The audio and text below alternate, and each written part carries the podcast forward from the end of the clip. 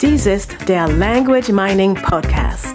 Der Podcast mit den besten Tipps und Tricks zum Sprachenlernen von der Language Mining Company in Zusammenarbeit mit Radio Proton. Hallo, liebe Hörer. Ja, hallo auch von mir.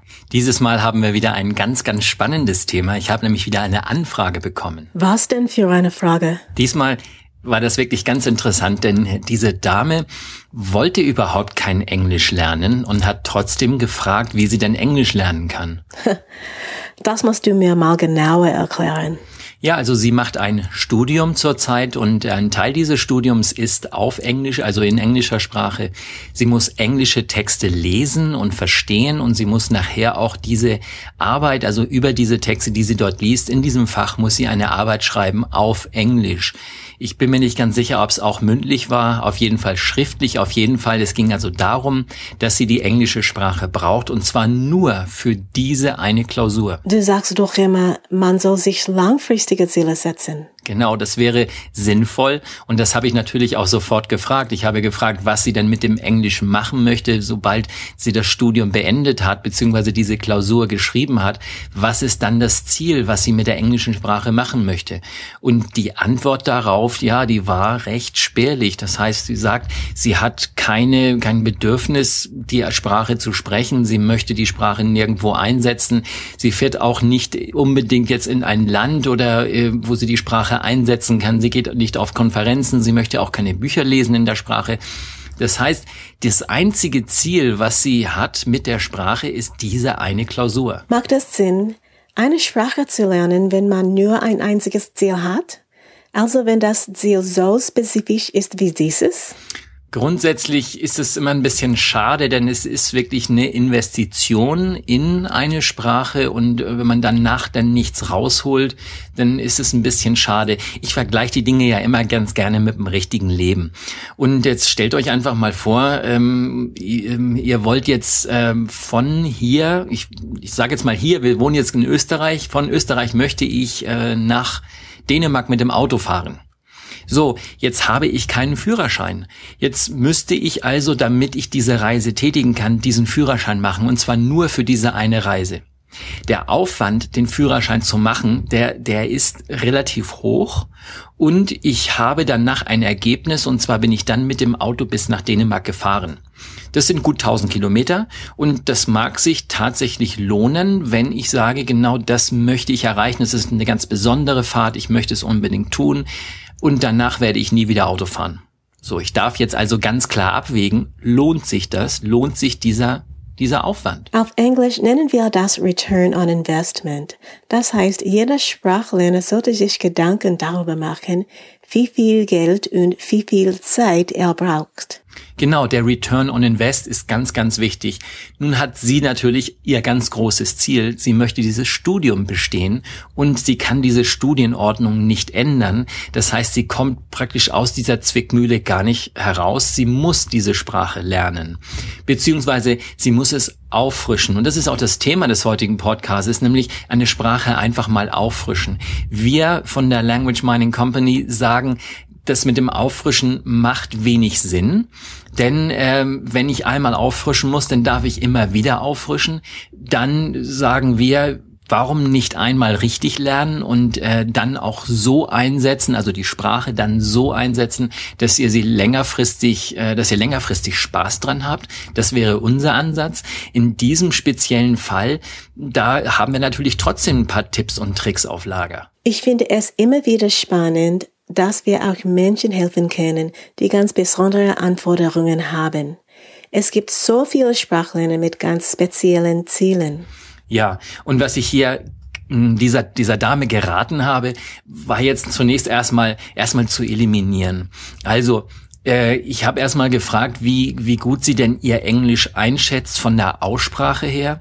Und sie sagte, na ja, also das wird sicherlich nicht der perfekte Akzent, Akzent sein, nur ähm, ein typischer durchschnittlicher Engländer, Amerikaner, Muttersprachler oder auch äh, Ausländer mit guten Kenntnissen wird sie verstehen können, auch wenn ihr Akzent nicht so toll ist. Sie muss äh, während des Studiums, ich weiß nicht genau, entweder keine mündliche Prüfung und wenn, dann war es auch nur so, dass sie praktisch mit den Aussprachekenntnissen, die sie bisher hatte, kam sie gut zurecht. Das heißt, wir können hier schon mal ähm, das ganze Thema Aussprache schon mal auf die Seite legen, überhaupt keinen Fokus darauf, denn warum sollte ich in etwas investieren, was schon mal so mehr oder weniger funktioniert? Mhm. Ich nehme wieder das Beispiel von dem Auto. Ich habe, ähm, ich möchte von hier nach Dänemark mit dem Auto fahren und die Reifen, die ich auf diesem Auto habe, die, das Profil ist gerade noch gut genug, dass ich äh, da wirklich sicher nach Dänemark und auch wieder zurückkomme. Wenn ich jetzt ähm, längerfristig plane, mit dem Auto zu fahren, würde ich mir, mir wahrscheinlich überlegen, neue Reifen zu kaufen. Diese alten tun's noch, denn danach werde ich das Auto nicht mehr gebrauchen. So ähnlich gehe ich auch mit dem Thema Aussprache um in diesem Fall. Das heißt, du suchst erst einmal die Dinge, die für den Teilnehmer nicht wichtig sind. Und so bleibt die Investition so klein wie möglich. Genau, wie du eben schon gesagt hast, geht es um den Return on Invest. Das heißt, ich möchte etwas rausholen. Je weniger ich hineinstecke, desto, desto besser ist es. So, ein zweiter Punkt ist, ähm, jetzt möchte diese Dame natürlich die englische Sprache nicht äh, dafür einsetzen, um Smalltalk zu halten, um ähm, geschäftlich ähm, irgendwelches Business-Englisch zu lernen, wo sie Geschäfte abschließen kann, wo sie Verträge unterzeichnen kann und so weiter, sondern es geht einzig und allein um ihren Fachbereich. Und dabei ist es relativ egal, welcher Fachbereich es ist, oder? Genau, das ist völlig irrelevant. Ich habe ihr natürlich zunächst erstmal geraten, dass sie sich Texte besorgen soll, die äh, also aus ihrem Fachbereich sind. Idealerweise natürlich die Texte, die sie schon zum Lernen benutzt für dieses Fach. Auch wenn das erst im Herbst beginnt, also es beginnt erst nach der Sommerpause, wäre jetzt schon der Zeitpunkt, sozusagen vorzulernen, also mit sich mit diesen Texten zu beschäftigen, damit sie ähm, damit gut zurechtkommt. Idealerweise nimmt sie dazu auch noch Texte, die immer vom selben Autor sind. Das musst du mir genauer erklären. Warum sollten denn die Texte vom selben Autor sein? Das ist ganz einfach und das hat nichts mit dieser Teilnehmerin zu tun, sondern das rate ich äh, Menschen im Allgemeinen. Äh, wenn jemand eine Sprache lernt und lernt zum Beispiel anhand von Büchern, was in diesem Fall natürlich Sinn macht, da, die, da diese Texte, die sie äh, hat, alle aus Büchern kommen, dann äh, sind die Inhalte, die in einem Buch stehen, in der Regel von einem einzigen Autor. Das ist bei Fachbüchern nicht immer so. Bei einem Roman ist es in der Regel ein einziger Autor, der in diesem Buch geschrieben hat. So, wir alle haben äh, Präferenzen, was Wörter angeht. Das heißt, wir haben Synonyme Synonyme in der, ähm, in der Sprache. Nehmen wir mal ganz einfaches Beispiel wie, wie äh, das Wort gucken und das Wort schauen. Schauen ist typischerweise ein Wort, das eher im Süddeutschen äh, und Österreich und Schweiz äh, benutzt wird. Das Wort gucken ist eher norddeutsch. Das heißt, tendenziell würde ein Autor aus Norddeutschland eher das Wort gucken benutzen und ein Süddeutscher vielleicht eher das Wort schauen. Da gibt's ganz viele andere Wörter, ganz viele Synonyme, also Wörter, die die gleiche oder mehr oder weniger weniger die gleiche Bedeutung haben. Das heißt, auch ein Autor wird bestimmte Wörter, Redewendungen und so weiter immer wieder neu, ähm, neu verwenden, also immer wieder dieselben verwenden. Und dadurch ähm, erspare ich mir als, Le als Leser natürlich den Aufwand, immer wieder neue Dinge zu lernen. Das ist ein bisschen anders bei äh, hochwertiger Literatur, weil, weil je besser die Literatur ist, desto mehr achten die Autoren auch darauf, dass sie immer wieder neue Wörter benutzen, immer neue Redewendungen und so weiter einfließen lassen. Und bei einer Fachsprache wird immer dasselbe Vokabular benutzt. Die Fachwörter wiederholen sich also. Ja, die meisten Menschen schrecken vor, vor technischem Englisch oder technischer Fachsprache zurück, weil es so kompliziert zu verstehen ist.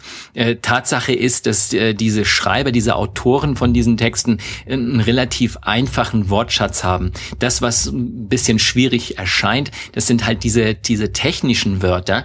Und diese technischen Wörter, ja, da kommt dann äh, der Student oder der Lerner halt nicht drum rum, wenn ich mich in einem bestimmten Fachbereich ähm, wirklich schlau machen will und, und das, diese Texte verstehen will, dann darf ich diese Wörter lernen. Das gilt natürlich sowohl für die deutsche Sprache als auch für jede Fremdsprache. Du konntest dieser Lernerin also sagen, wie sie diese schweren Texte lesen kann, obwohl ihre Englischkenntnisse noch gar nicht so gut sind. Sonst sagst du doch immer, man soll mit leichten Büchern anfangen, zum Beispiel mit Kinderbüchern. Ja, das macht sehr viel Sinn, mit äh, einfachen Texten zu beginnen, wenn ich, ähm, wenn ich mich um, um eine Sprache wirklich nicht die von Grund auf lernen möchte. Ich fange mit einfachen Texten an und ähm, mache dann nehme dann Bücher aus mit schwereren Texten. In diesem Fall geht's natürlich, es ist eine, ja, wie sagt man auf Englisch, eine quick and dirty Lösung. Das heißt, ich möchte schnell mit äh, dem geringsten Aufwand äh, ein Ergebnis erreichen, mit dem ich nicht die Sprache verstehe, sondern diese Lernerin möchte ihr Studium bestehen. Das heißt, diese Klausur schreiben können. Das ist das einzige Ziel. Ob das Englisch nun wirklich perfekt ist oder richtig ist, ist dabei nicht, ähm, äh, nicht ausschlaggebend. Das heißt, diese ganze Grundarbeit, die kann ich mir äh, oder kann sich jeder dann im Prinzip sparen, wenn er, wenn er das, wenn das Ziel nicht da ist. Ich rate immer davon ab, es könnte immer der, das könnte immer passieren in der Zukunft, dass denn tatsächlich, dass ihr diese Sprache nochmal gebrauchen werdet. Also bitte immer vorsichtig mit solchen Sachen. Alles, was ihr am Anfang falsch lernt, bleibt falsch drin. Das heißt, alles, was falsch reingeht am Anfang, da bedarf es nachher einen, einen doppelten Prozess, einen doppelten Aufwand. Und zwar zunächst erstmal das Verlernen und dann wieder das Neulernen. Also äh, hier wirklich nur, wenn ihr euch ganz, ganz sicher seid, dass ihr die Sprache niemals wieder gebrauchen werdet, dann so eine schnelle Lösung und die führt natürlich schnell zum Ziel. Das heißt, Sie startet also nicht mit leichten Texten, sondern sie lernt gleich mit schweren Texten? Ja, ich würde diese Texte gar nicht mal als so schwer bezeichnen, denn es sind halt technische Texte, die von der Satzstruktur meist immer gleich sind. Das heißt, wenn ich einmal in den ersten, sagen wir mal, auf der ersten Seite diese, diese Satzstruktur gelernt habe, dann wiederholt es sich meistens. Ich habe ein gewisses Vokabular, das ich lernen darf. Auch da ist die Motivation sehr groß, dieses Vokabular zu verstehen gehen, denn es ist ja mein Fachgebiet. Es ist ja, es ist ja das, was mir wirklich Spaß macht. Und deshalb macht es mir auch Freude, diese, diese Fachwörter zu lernen. Und auch diese Fachwörter werde ich sicherlich in der Zukunft immer mal wieder hören. Denn gerade hier bei der Sprache, bei Englisch, ist es so, dass diese Wörter immer mal wieder irgendwo auftauchen werden. Was macht ein Lerner, wenn er den ersten schwierigen technischen Satz liest? Bekommt er dann nicht einen großen Schreck, weil der Satz so schwer ist? Ja, und das ist das, was den meisten Lernern passiert. Es ist immer so, wenn ich etwas Neues ähm, in Angriff nehme, dann scheint es erstmal wie eine große, unlösbare Aufgabe. Auch hier geht's einfach nur darum, dass ich langsam vorangehe und wirklich das jeden Satz für Satz äh, so auseinandernehme, dass ich äh, ihn wirklich zu 100 Prozent verstehe. Also Sie nimmt den ersten Satz und da gibt es ganz einfache Methoden, wie ich, wie ich mit Sätzen umgehen kann, damit ich die wirklich in kleine Einheiten zerlegen kann, um das denn zu verstehen. Diese Sätze lerne ich tatsächlich als Satzfragmente. Ich nutze dafür auch die deutsche Sprache, um das Wort für Wort zu übersetzen, also damit ich wirklich die, die Struktur lerne und nicht ähm, das wirklich ins Deutsche übersetze, weil mein Gehirn dann sofort wieder, wieder in die deutsche Satzstruktur, die mir ja bekannt ist, zurück zurückspringt. Und so äh, bleibe ich also in der Fremdsprache, nehme das Satzfragment für Satzfragment auseinander, lerne diese Dinge und, und gehe dann praktisch Satz für Satz äh, voran. Dauert das Lernen dann nicht sehr lang?